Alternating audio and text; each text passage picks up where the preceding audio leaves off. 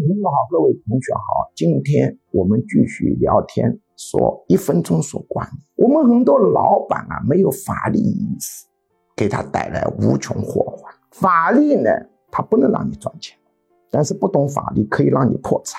在管理上，法律知识是属于保健因素，而不是激励因素。就有了这个因素呢，你也发不了财；没这个因素，经常搞到你破财。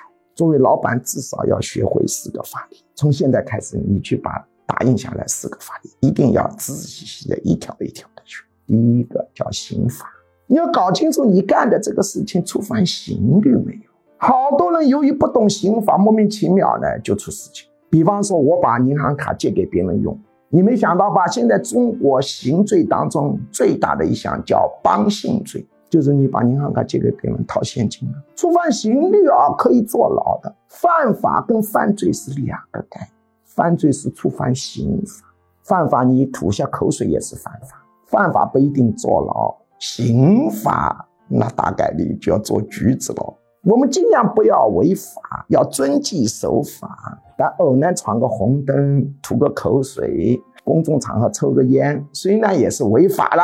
但是这跟触犯刑律是那完全是两码事。